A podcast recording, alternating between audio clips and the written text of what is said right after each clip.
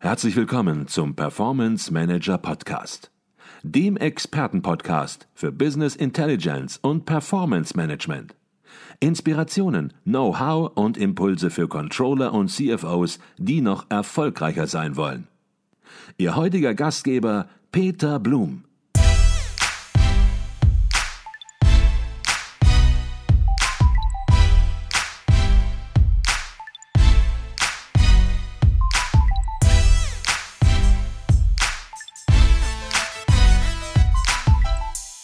Herzlich willkommen im Performance Manager Podcast. Mein Name ist Peter Blum. Ich bin auf dem MENCON-Kongress, der größten Fachtagung für Management und Controlling in Nordrhein-Westfalen. Und bei mir ist Angela Saloch. Sie ist Teamleiterin im operativen Controlling bei Lufthansa Airlines und hat hier auf dem Kongress einen Vortrag gehalten zum Thema agile Methoden in der Praxis, Scrum als Steuerungsinstrument für die tägliche Arbeit im Controlling. darüber möchte ich mich heute mit ihr unterhalten. Doch zunächst mal herzlich willkommen im Podcast, Dankeschön. Angela Saloch. Danke. Frau Saloch, jetzt werden viele Sie kennen, weil Sie auch schon hier und da aufgetreten sind. Auch auf dem Internationalen Controller-Kongress haben Sie zuletzt einen Vortrag gehalten.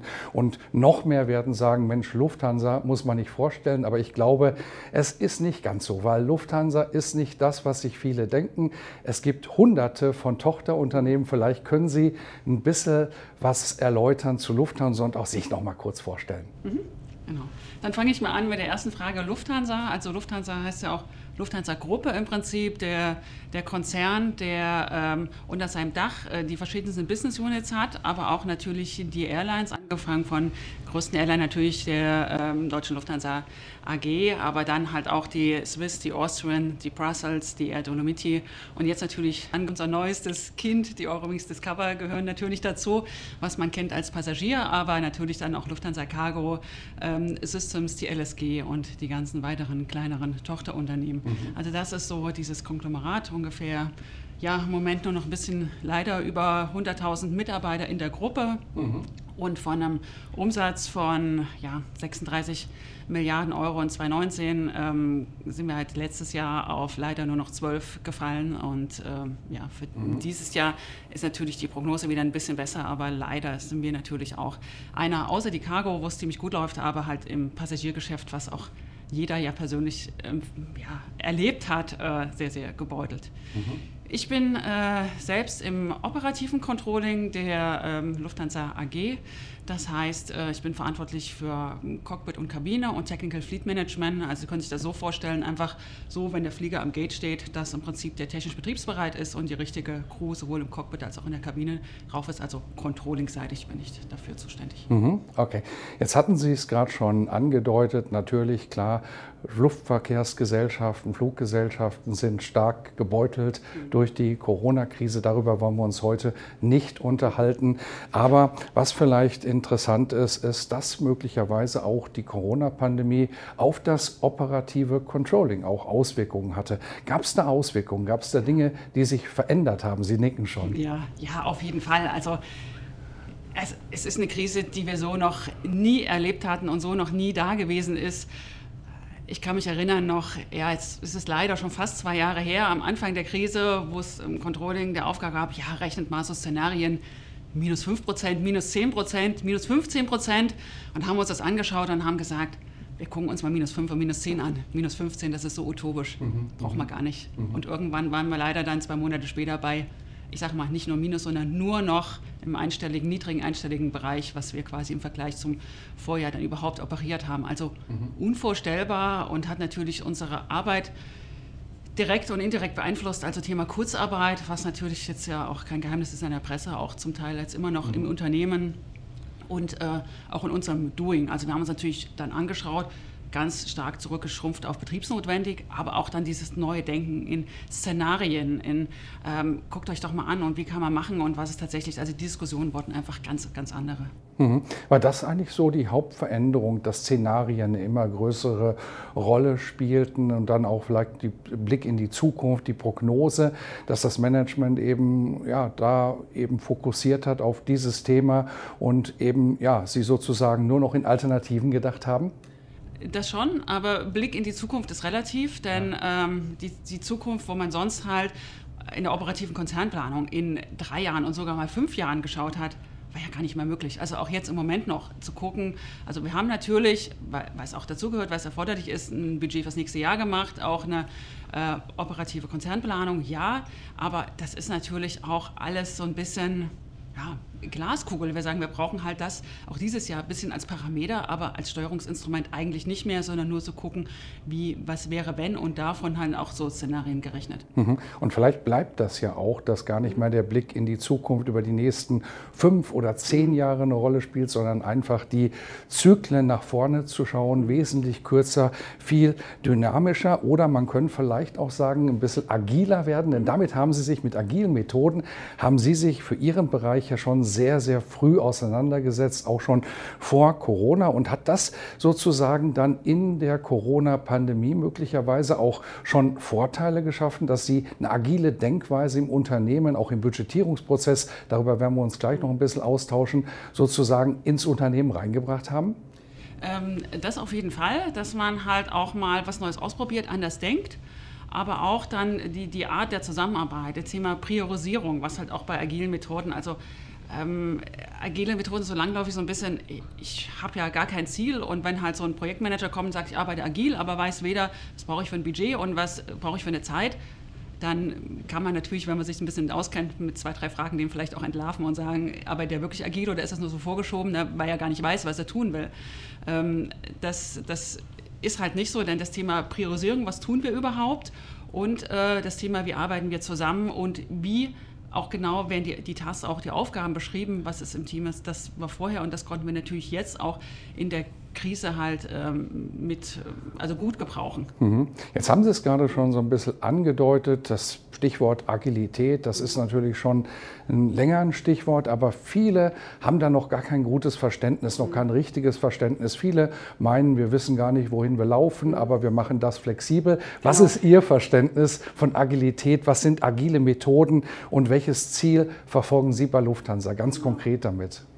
Also bei agilen Methoden ist es ja im Prinzip immer so, ich habe halt diese, diese Sprints und gucke mir immer am Ende des Sprints, das kann in der Regel zwischen zwei und vier Wochen sein, je nachdem, wie ich mich auch so ein bisschen aufstelle.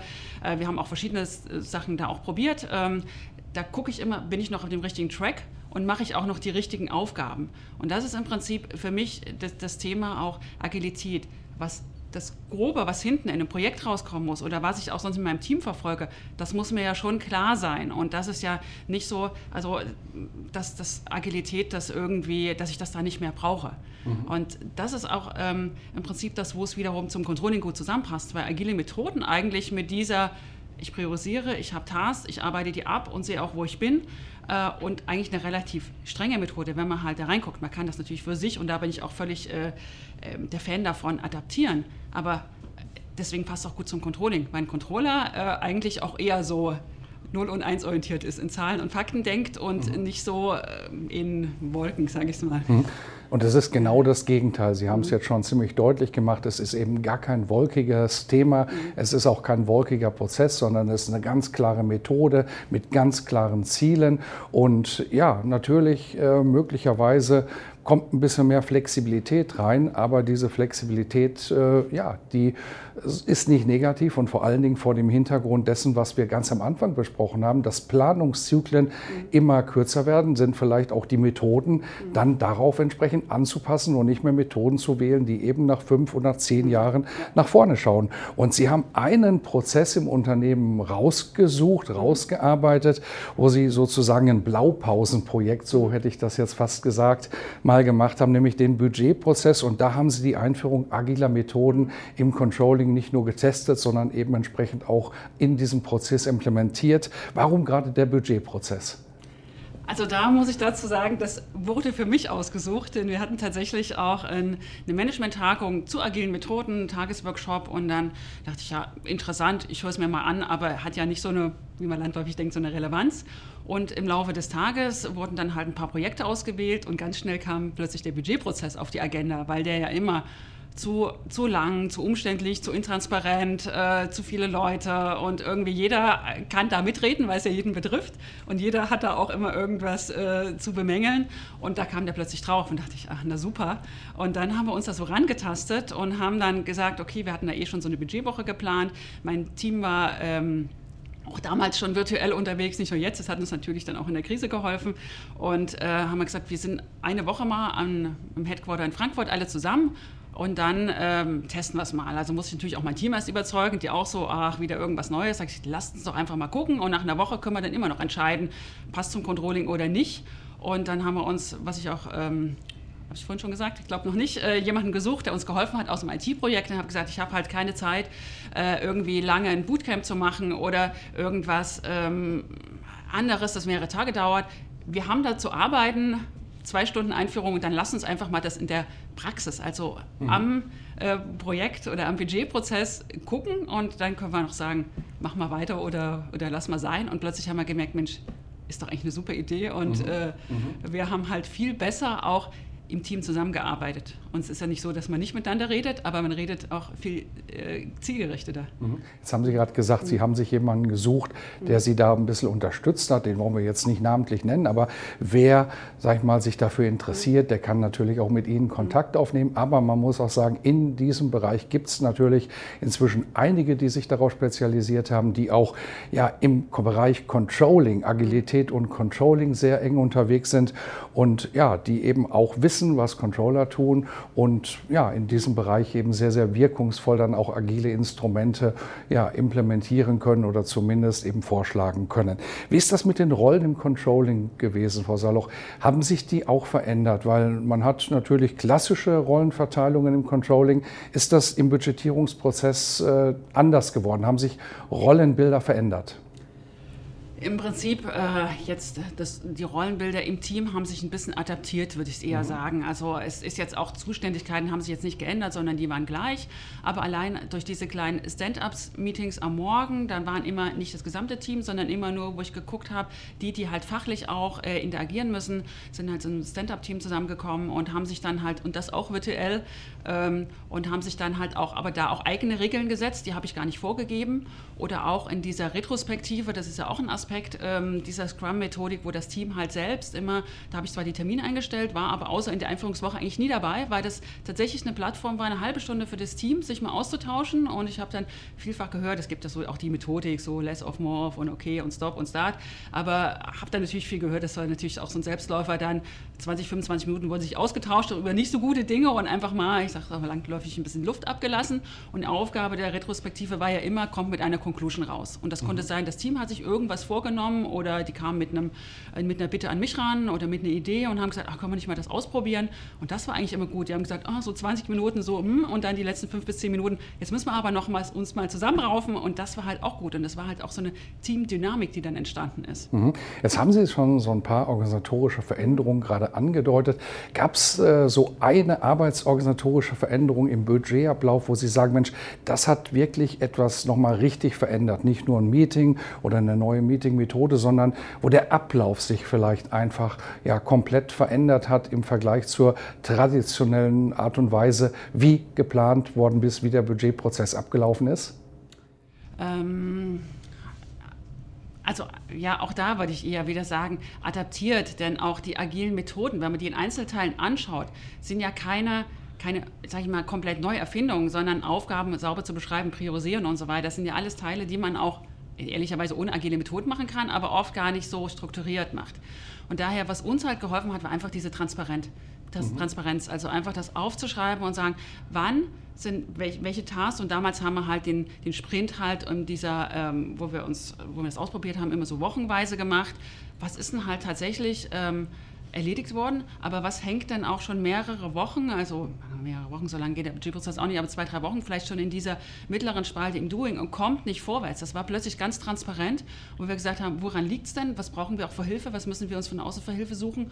Oder wie können wir damit umgehen? So dieses sonst immer so unterschwellig, da, da bleibt was stehen und ich habe aber mir fehlt der Blick aufs große Ganze nach hinten. Passt das dann noch alles zusammen? Mhm. Hat man so ein bisschen im Gefühl und auch ein bisschen im Blick, aber da war es ganz eindeutig und man konnte halt wirklich viel zielgerichteter äh, agieren. Hm. Finde ich gut, dass Sie da so offen sind und sagen, Mensch, das war auch eine Adaption, das war, ein Podcast-Gast hat, Podcast hat mal gesagt, es ist Evolution und nicht Revolution und agile Methoden ist nicht Revolution und alles ist neu, sondern eben einige Aspekte reinbringen und dadurch ja. sich eben optimieren und an die Situation sozusagen, die sich auch durch die neuen Umfelder, durch die dynamischen Umfelder ergeben, eben sich anpassen. Gab es eigentlich auch Widerstände gegen ein Projekt, was so in der Überschrift Agilität im Budgetablauf ähm, heißt? Also Widerstände dann eher tatsächlich aus dem Team. Also ja. ich habe auch ein, ein, sehr diverses Team äh, von, von der Altersstruktur, von der Zusammensetzung. Und da gibt es natürlich, ich sage mal immer klassisch die Jungdynamischen, die halt auch tatsächlich solche Ideen toll finden und da mitziehen. Aber es gibt auch die Älteren, die halt schon viele Jahre halt auch in den gewohnten Strukturen gearbeitet haben und denen das auch einfach schwer fällt. Und die gesagt haben, Mensch, ist jetzt wieder irgendwas Neues, hm, diese, dieses Thema Unsicherheit. Aber auch zum Beispiel dieses Thema... Ähm, bei, bei den Stand-ups morgens, wo dann, also wir haben dann, dann also immer mal regelmäßig offen drüber gesprochen. Ich gesagt, Mensch, jetzt muss ich ja irgendwie um neun oder je nachdem, wann sich das, die Teams haben sich auch selbst die Zeiten gesetzt, wann äh, machen sie ein Stand-up, muss ich neun oder 9.30 Uhr oder irgendwie da sein und dann habe ich plötzlich einen Arzttermin oder stehe im Stau. Also so ganz praktische Sachen, ähm, die dann halt, ähm, ähm, die sich, ja, ändern mussten oder wo halt auch die, äh, die Mitarbeiter gesagt haben, hm, das war mir halt irgendwie erstmal ein bisschen unangenehm, ich musste mich dran gewöhnen. Mhm. Und ja, dann werden Sie natürlich gleich fragen, was hat denn da geholfen oder so, wahrscheinlich in der nächsten Frage, genau. Im Prinzip ja das Thema immer offene Kommunikation, also tatsächlich auch da drüber sprechen und es ernst nehmen mhm. und auch mal da gucken und sagen, es ist okay, oder die Stand-Up-Teams haben selber gesagt, ist okay, wenn, wenn du im Stau stehst, dann wähl dich doch morgen wieder ein. Das ist ja dadurch, dass es so kleine Frequenzen sind, auch gar nicht schlimm. Ich verpasse ja keine Rieseninformationen, sondern äh, vielleicht für den Tag und dann Mhm. Jetzt hatten Sie es angesprochen, offene Kommunikation. Jetzt schätze ich, bei Ihnen ist offene Kommunikation nicht erst ein Thema seit sozusagen agiler Methoden, sondern Sie haben wahrscheinlich auch schon vorher mit dem Team offen kommuniziert. Gab es aber so Lessons learned, wo Sie gesagt haben, Mensch, wenn man jetzt so rückblickend mhm. sich das mal anschaut, was wir getan haben, ähm, da gab es so ein paar Augenblicke, ein paar Augenöffner, wo Sie sagen, Mensch, da könnten vielleicht auch andere raus lernen, wenn man ja agil evolutionieren will, sich sozusagen. Ähm, ja, worauf sollte man achten? Was ist wichtig neben der offenen Kommunikation? Genau.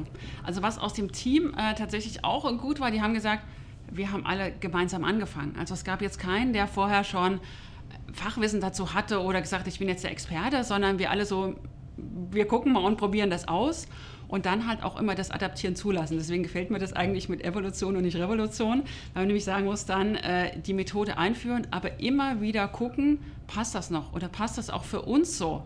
Es gibt natürlich äh, Fachbuchmäßig, wie mache ich so einen ähm, so Scrum-Ablauf. Ähm, aber ich muss halt gucken, dass es für das Team passt und für, den, für die Umgebung, in der ich mich bewege. Und nur dann äh, wird es auch akzeptiert. Und was bei uns halt von Anfang an, was wir halt auch angesprochen haben, so dieses Thema äh, auch Umgang mit Zielen oder so, wo halt da vielfach ähm, dieses sofort dran, ja, jetzt habe ich irgendwie nur zwei Aufgaben oder Tasks gemacht, der andere vielleicht fünf. Äh, haben dann, nee, überhaupt nicht. Die zwei können ja vielleicht sogar viel wertiger gewesen sein als die fünf. Also haben gesagt, null ähm, quasi Verbindung mit irgendwelchen Zielen oder es gibt auch diese Story Points, ähm, die halt, nicht ob Sie das kennen, wo Aufgaben bewertet werden. Haben wir, haben wir von vornherein gesagt, null mit Zielen, sondern eher, ähm, das ist einfach die, die Methode, die wir im, im Team anwenden. Mhm, wunderbar. Jetzt ist es so, Lufthansa fliegt wieder, nicht nur Lufthansa, auch andere Fluggesellschaften zum Glück. Und ja, Herausforderungen werden wahrscheinlich nicht weniger werden im Controlling. Controlling wird weiterhin eine spannende Aufgabe werden. Was sind das für Themen, was sind das für Herausforderungen, die Sie jetzt auch ganz persönlich für Ihren Bereich, für die Zukunft sehen und vielleicht auch ganz konkret, was steht 2022 bei Ihnen auf dem Zettel? Ja, wenn man das wüsste, was konkret draufsteht, also gerade in dieser, wie Sie sagten, äh, ja, unsicheren Welt eigentlich, äh, wäre man schon sehr dankbar. Ähm, natürlich jetzt erstmal weiter so machen. Wir hoffen ja jetzt manchmal auch ganz praktisch mit der Öffnung Amerika. Das gab natürlich einen Push. Asien ist halt immer noch sehr wenig. Jetzt muss man natürlich schauen mit den leider Entwicklungen, die gerade sind. Ähm, wie geht es da weiter? Aber genau dieses kurzfristige Agieren, dieses Schauen und dieses Denken in Szenarien und sehr kurzfristig reagieren, das wird uns halt auf jeden Fall auch weiter beschäftigen. Und das ist, glaube ich, auch so ein Thema, was uns auch ähm, im Team äh, weiter beschäftigt. Denn gerade dieses Thema rollierender Forecast ähm, haben wir immer schon wieder diskutiert, äh, sich ähm, ja auch auch da vielleicht Vorreiter zu werden, aus den jährlichen Budgetprozessen mal rauszukommen und sagen, wir müssen halt immer nicht so stark ja, drei Jahre gucken oder ein Jahr schauen, sondern eher dieses Thema rollieren. Das ist eigentlich auch ein Thema, was ja, mhm. uns begeistert und interessiert. Mhm. Also wäre so ein Projekt, äh, wenn dann, also ja, auch genau nach, nach der Kurzarbeit, also in der Tat, wir haben ja jetzt auch immer noch ein bisschen Kurzarbeit, nicht mehr so viel. Und wir sagen, das sind so Themen, äh, wo wir halt auch einsteigen wollen. Und ähm, ja, und dann äh, hoffen wir, dass wir uns auch ein Stück von dieser guten Dynamik auch bewahren können, auch dieses ähm, schnell reagieren und auch mal ja, ich sag mal, 80-20-Entscheidungen, die ja oft auch im Controlling und Accounting gefordert werden. Aber wenn es dann darauf ankommt, ja, dann wieder, naja, jetzt will ich es aber 100 Prozent wissen, sondern dass da die Akzeptanz weiter ist, dass wir einfach schnell unterstützend weiter agieren können. Mhm. Jetzt setzen Sie sicherlich auch Software-Tools in dem Bereich an, rollierender Forecast. Äh, würden Sie sagen, Mensch, mit den Software-Tools, die im Einsatz sind, da kommen wir klar? Oder ist das Thema, was Sie angesprochen haben, dieses Projekt, was Sie angesprochen haben, möglicherweise auch damit verbunden? verbunden, dass Sie ja, einen Weg in Richtung neue, ergänzende Software-Tools ja, finden müssen? Wahrscheinlich schon. Also das ist ein Thema, mit dem wir uns erst beschäftigen müssen. Also das ist jetzt so in unseren Köpfen schon, dass das halt, dass wir es machen wollen. Aber deswegen kann ich jetzt zur, zu den Tools noch gar nichts sagen, ob wir da auch tatsächlich erstmal anfangen, ein bisschen hands-on und sagen, wir machen so ein bisschen irgendwie in, in, Excel weiter und suchen uns dann ein Tool, was halt gut passt und müssen das natürlich auch dann entsprechend abstimmen, äh, auch mit dem Zentralcontrolling, wenn wir da halt auch, äh, ja, evolutionär oder vielleicht auch mal revolutionär was in den Ring werfen wollen. Wunderbar.